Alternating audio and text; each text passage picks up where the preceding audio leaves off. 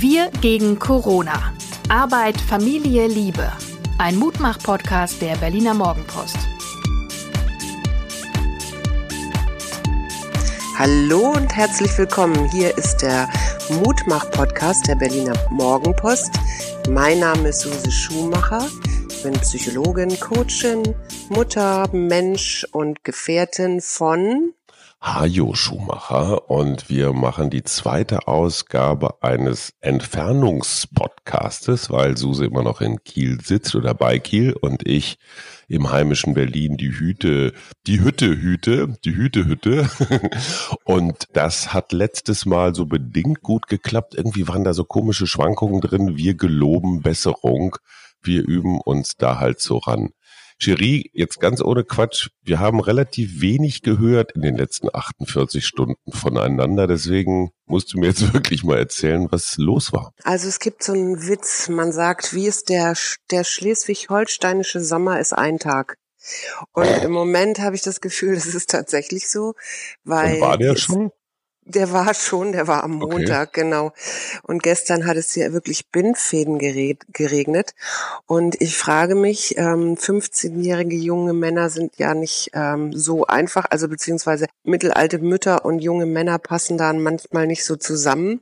Ich frage mich, was mache ich mit zwei 15-Jährigen? Der eine, der Cousin ist noch okay, aber vor allen Dingen unser Sohn, ähm, bei Regenwetter, wenn alles äh, dann auch noch Corona-bedingt lang lange Schlangen mit sich führt, ja. Also ich kam irgendwann auf die Idee gestern, wir könnten ja da ins Aquarium gehen ging aber nicht, ist Corona-bedingt gesperrt, weil äh, oder geschlossen, weil kleine Räume und so weiter. Mhm. Dann habe ich gedacht, okay, dann gehe ich jetzt ins ähm, Zoologische Institut. Da, da war eine lange Schlange davor und am Ende sind wir dann im Burgerladen gelandet, auch mit Schlange natürlich. Das ist so ein bisschen, wie sagt man, das fordert mich sehr heraus gerade. Ich meine, erstens mal bist du diejenige, die sagt, das ist eine Übung, das ist eine Meditations- und Zen-Übung und das muss muss Aber man definitiv, wegatmen. ja. Ich hatte ein umgekehrtes Erlebnis. Ich war ja Montag, Dienstag unterwegs und habe abends sehr, sehr alte Freunde von uns getroffen, die allerdings auch gleich in Mannschaftsstärke anmarschiert sind, also Vater, Mutter und drei Töchter. Und diese Töchter, eine war tatsächlich 15, wie unser Zwerg, ähm, die andere 12, die andere 17. Und wir saßen bestimmt so drei Stunden übrigens im Berliner Sommer. Es war sehr warm, es war sehr trocken, es war sehr draußen. Und diese drei Mädels haben in diesen drei Stunden, also wenn, haben sie es heimlich gemacht, aber ich habe sie praktisch nicht mit ihrem Smartphone gesehen. Und ich habe gemerkt, wie ungewöhnlich ich das finde, Kinder in dem Alter, also Jugendliche, so lange ohne Smartphone zu sehen. Kein Instagram, kein TikTok, kein irgendwas. Die waren wirklich zugewandt, saßen am Esstisch, die haben, also wir hatten eine völlig normale Redeatmosphäre, jeder sagte was, keiner war mucksch oder wollte irgendwie woanders hin und ich war sehr angetan über dieses Maß an Entspanntheit. Und bei uns ist es ja manchmal also so eine unterschwellige, will ich sagen, Agro-Atmosphäre, aber doch so eine leichte Spannung.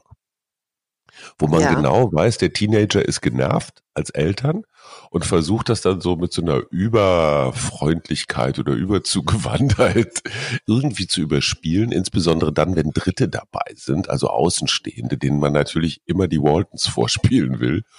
Und ähm, also wie gesagt, dieses nicht am Smartphone hängen, fiel mir auf. Ich werde nochmal diskret rauskriegen, wie die das gemacht haben, ob die irgendwelche Regeln ja, bitte, haben. Bitte, bitte, bitte. Ja. Wie, wie ist der, wie ist der Smartphone-Gebrauch bei euch? Ich bin gerade ganz froh, dass es das überhaupt gibt. Ähm, ich besuche ja hier mit ein, den beiden Jungs eine Freundin und Kati, meine Freundin, ähm, hat halt keinen äh, Fernseher mehr und solche Dinge. Und wenn man dann so auf dem Land sitzt, ich finde es ja wunderschön, weil hier ist alles knackegrün und blüht und gedeiht. Äh, also ganz anders als in Berlin, wo es so trocken ist. Aber für so zwei 15-Jährige, wenn es, glaube ich, jetzt das Smartphone nicht gäbe, dann wäre hier wirklich, also ich, ich habe auch schon gefragt, aber wir haben natürlich auch keine Spiele mit. Ne? Sowas habe ich früher immer gemacht. Dann wurde halt Skat gespielt. Also ich musste ja wir Skat lernen als Kind, damit mein Vater auch Skat spielen konnte. Äh, oder Doppelkopf zu viert, ne? Oder man hatte, oder wir hatten irgendwelche Brettspiele, aber das ist natürlich alles hier nicht. Und ähm, ja, deswegen bin ich gerade eigentlich ganz froh, dass es das gibt, habe mir aber heute vorgenommen, wenn wir nach Schleswig, nach Heiterbu fahren, dass ich dann ähm, das Smartphone mal zur Seite, also dass wir das alle mal zur Seite legen und uns wirklich auf das konzentrieren, was um uns rum ist und nicht, was in so einem kleinen Kasten ist. Gerade wenn man so auf Entfernung ist, ist jemand ja besonders erpicht auf Klugscheißereien desjenigen, der gerade nicht in dieser Situation steckt. Deswegen ja, stelle bitte ich gib einfach, mir welche. deswegen stelle ich einfach mal die völlig arglose Frage, äh, was ist denn mit diesen in rechteckige Formen gepressten und gehefteten Papierstapeln, die die Kinder vielleicht noch aus älteren Erzählungen als Buch kennen oder ein zweites Kulturgut etwas verwandt, der sogenannte Film. Es gibt Netflix, es gibt DVDs. Was ist denn mit solchen Kulturträgern? Zu ersterem kann ich sagen, dass ich gestern mit dem Cousin von Fritz darüber auch geredet habe, gefragt habe, ob er grundsätzlich Bücher oder ob er Bücher liest. Sagt er, ja, hätte er mal gemacht, aber im Moment sei das nicht so sein Thema. Und äh, bei unserem Sohn ist das ja so ähnlich. Also äh, mit irgendwelchen Büchern jetzt zu kommen, ich glaube, die hätten mich gestern irgendwie ausgelacht. Ja, und Netflix, auf die Idee bin ich noch nicht gekommen, aber ich habe auch kein Abo. Das heißt, ich hätte dann ein Abo abschließen müssen. Nee, nee, nee, und stopp, stopp, stopp. Unser Sohn hat eins, nämlich eines von meinen Familienaccounts. Netflix. Ihr seid Netflixisiert. Ja, genau. Und dann guckt er halt auf seinem Smartphone Netflix. Das äh, ja, passiert das auch, auch, Aber ich glaube, die meiste Zeit, auf einem die meiste gucken. Zeit guckt er tatsächlich, macht er andere Sachen. Aber sag einmal, was denkst du denn? Ich habe gestern gelesen, Herr Tönnies will jetzt vom Land eine Entschädigung haben, weil er ja so Ausgleichszahlungen, ne, weil er ja durch die Quarantäne irgendwelche Ausfälle hatte, ne, betriebsbedingt. Was denkst du dazu? Mhm. Erstens mal sagt mein Rechtsstaatshajo auch für Herr Tönnies gelten Regeln und Gesetze, die für andere gelten. Und zwar in alle Richtungen. Also wenn er was ausfrisst, dann muss er dafür gerade stehen. Aber wenn es die Möglichkeit zu einer Entschädigungszahlung gibt und er die Bedingungen erfüllt, ja, dann hat auch Herr Tönnies Recht darauf. Ich finde, es gibt zwei Bedingungen, die ich ganz schlau finde und die ich von Anfang an auch als Bundesregierung viel klarer gemacht hätte. Erstens, Ausgleichs-, Entschädigungs-, sonst wie was Corona-bedingte Hilfszahlungen würde ich unbedingt festbinden daran, dass die betreffenden Steuern in Deutschland zahlen. Also wer seine Kohle über die Bahamas, Irland, Holland, Double Sandwich, ich weiß nicht welches Modell, so verschiebt, mhm. dass er nur noch einen Bruchteil der in Deutschland üblichen Steuern zahlt. Ich finde, der sollte praktisch aus dem Steuertopf auch nicht die volle oder überhaupt eine Ausgleichszahlung kriegen. Ich weiß nicht, ob das rechtlich möglich ist, aber das ist so mein mein Rechtsstaatsempfinden. Und der zweite Punkt, und da bin ich jetzt ganz gegen den Mainstream, ich war ja am Anfang der Woche bei Ranga Yogeshwar, den ich schon ganz lange ja. kenne und mag und habe da ja ein bisschen Industriespionage betrieben. Äh, Spoiler, die lange Folge am Samstag, ihr müsst jetzt ganz tapfer sein, findet zwischen Ranga Yogeshwar und mir statt weil Suse Urlaub hat. Und wir reden unter anderem auch über Tönnies. Und Ranga ist äh, praktisch Begleiter einer Studie gewesen, die bei ja. Tönnies stattgefunden hat. Professorin Melanie Brinkmann, die kennt man als Virologin aus zahlreichen Talkshows, eine ganz schlaue aus Hannover. Die hatte im Mai die Möglichkeit, also eine wirklich total spannende Forschungssituation. Die konnte mhm. zwei Virenträger, zwei infizierte identifizieren und deren Wege praktisch auch. Und die hat eine sehr begründete Vermutung, wie es zum Ausbruch bei Tönnies gekommen ist.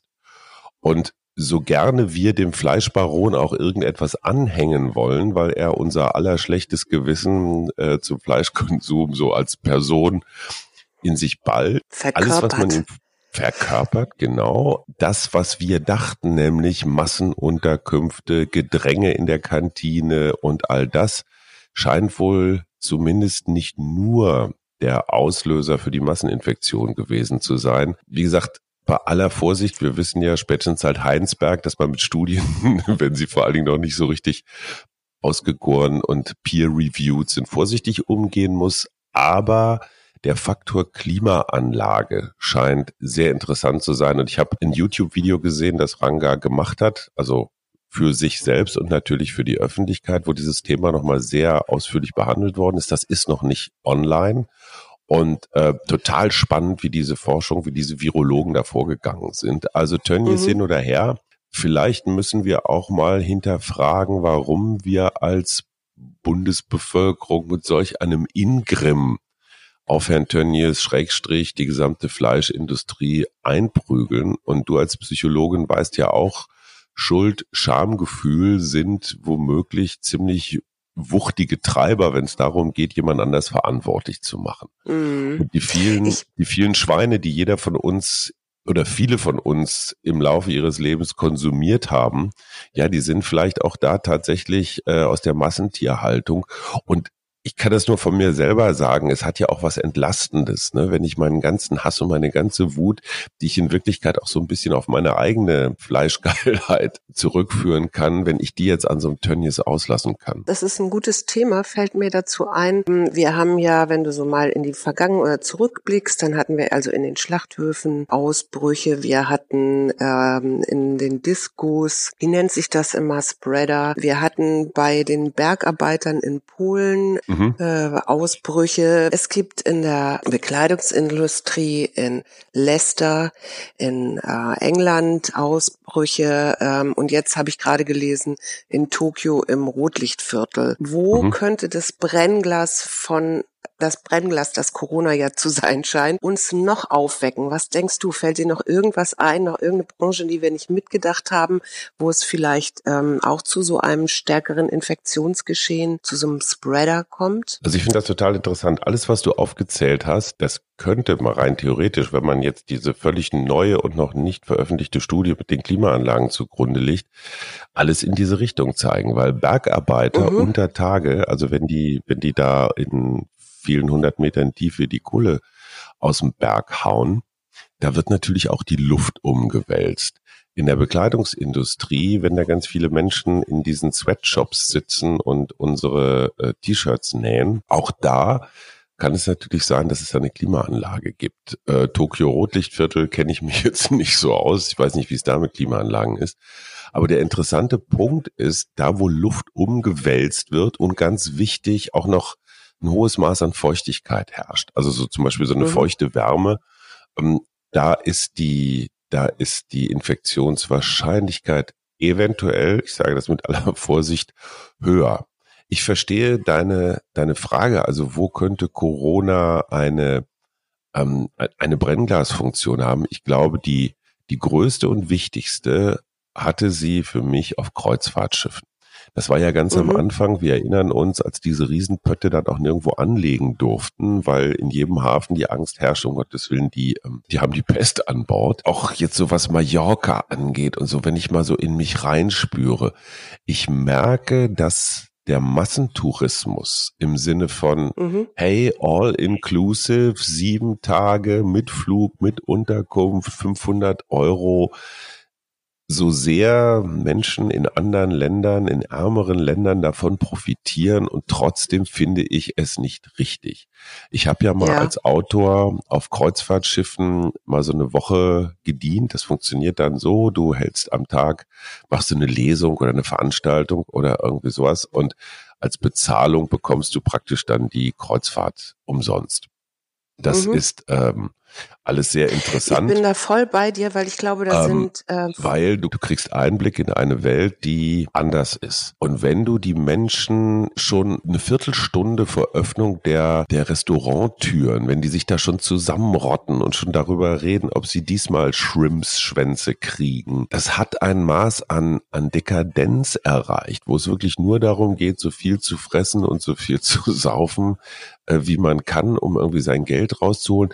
Ich, ich verstehe diese Menschen, dass die natürlich ökonomisch sehen, ich will jetzt hier für meine Kosten oder für das, was ich aufgewendet habe, eine, einen Gegenwert kriegen. Was ich nicht verstehe, ist, das so zu industrialisieren und Massentierhaltung und Massentourismus liegt für mich gar nicht so weit auseinander, was die Ideen ja. dahinter an. Ja. Und ich weiß, dass das bescheuert klingt und ich weiß, dass es auch unsozial klingt, aber man müsste, glaube ich, Urlaub wie Fleisch auch wieder teurer machen, um ihn wertzuschätzen. Und ja. ich muss doch nicht nach Mallorca fliegen, um mich da mit meinen Kumpels lautstark am Ballermann zu bedröhnen und einfach nur eine Spur von Verwüstung und Ver Verbrauch, ob das jetzt der Flug ist, ob das jetzt hinterher alles wieder mhm. auszukotzen, was man vorher sich reingelittert hat.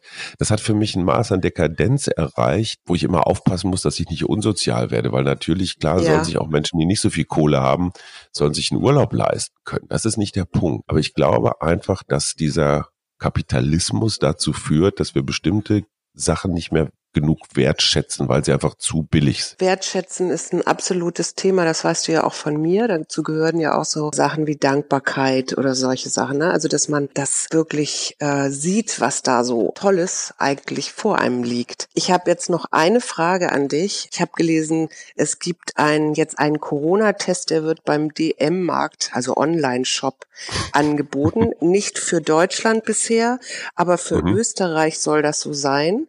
Das ist dann also das funktioniert dann so, du kannst ihn also online bestellen, dann bekommst du den zugeschickt. Dann gibt's glaube ich, sogar noch sowas, so, wo du erstmal probieren kannst, wie man diesen Rachenabstrich macht.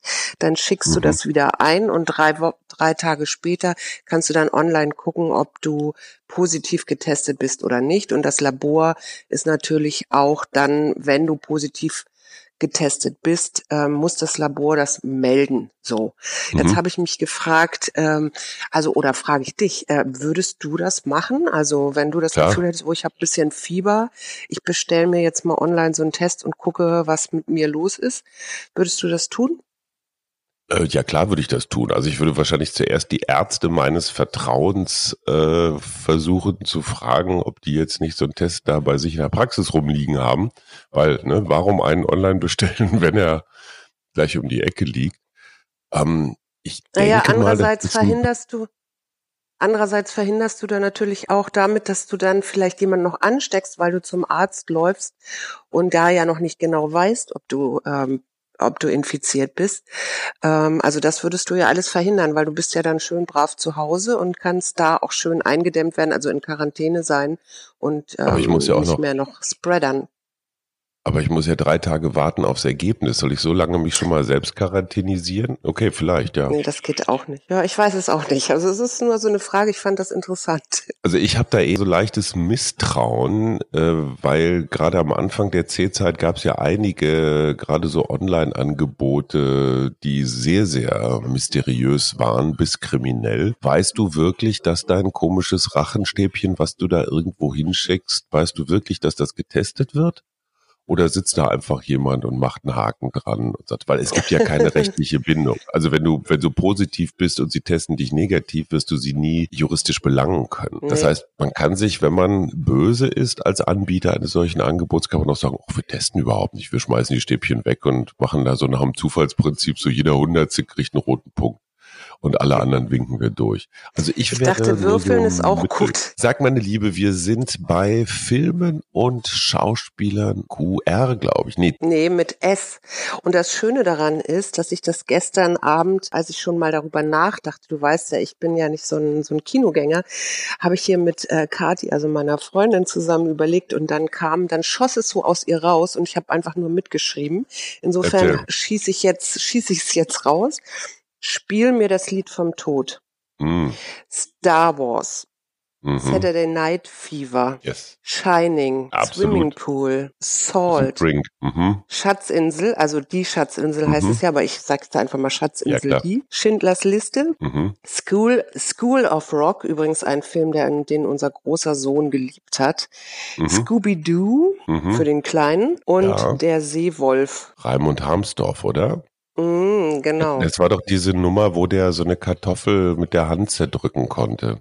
Das war doch die Nummer, über die ganz Deutschland geredet hat. Und zwar das war jetzt die Frage. Es sah natürlich aus wie eine rohe Kartoffel, aber ich glaube, irgendwann hat der Ausstatter mal verraten, dass es eine gekochte Kartoffel war.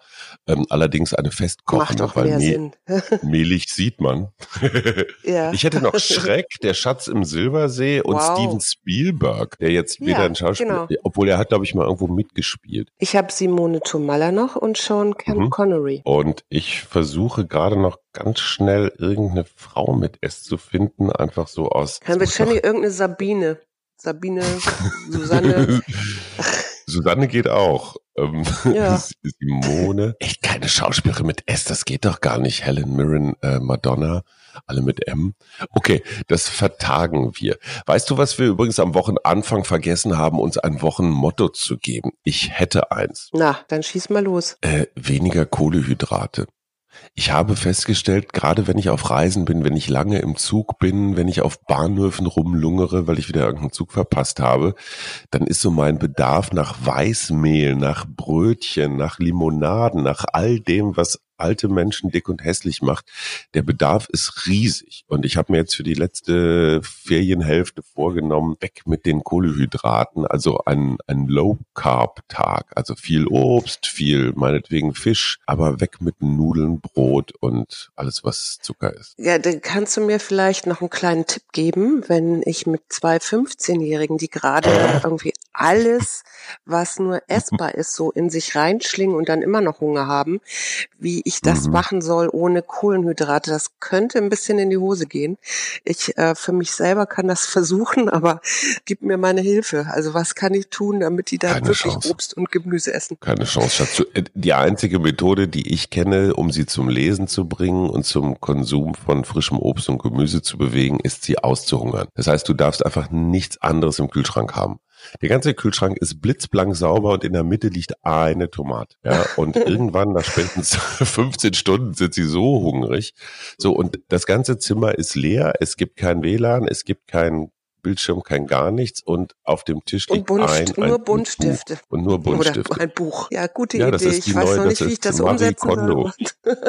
ich wünsche dir noch Danke. ganz viel Freude im strahlenden schleswig-holsteinischen Sommer.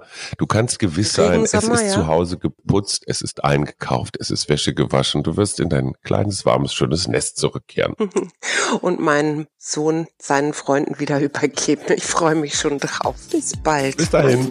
Tschüss. Tschüss. Wir gegen Corona. Arbeit, Familie, Liebe.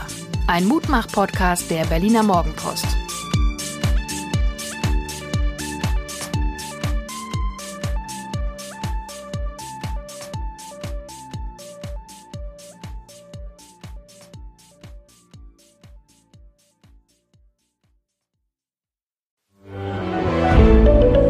Ein Podcast von Funke.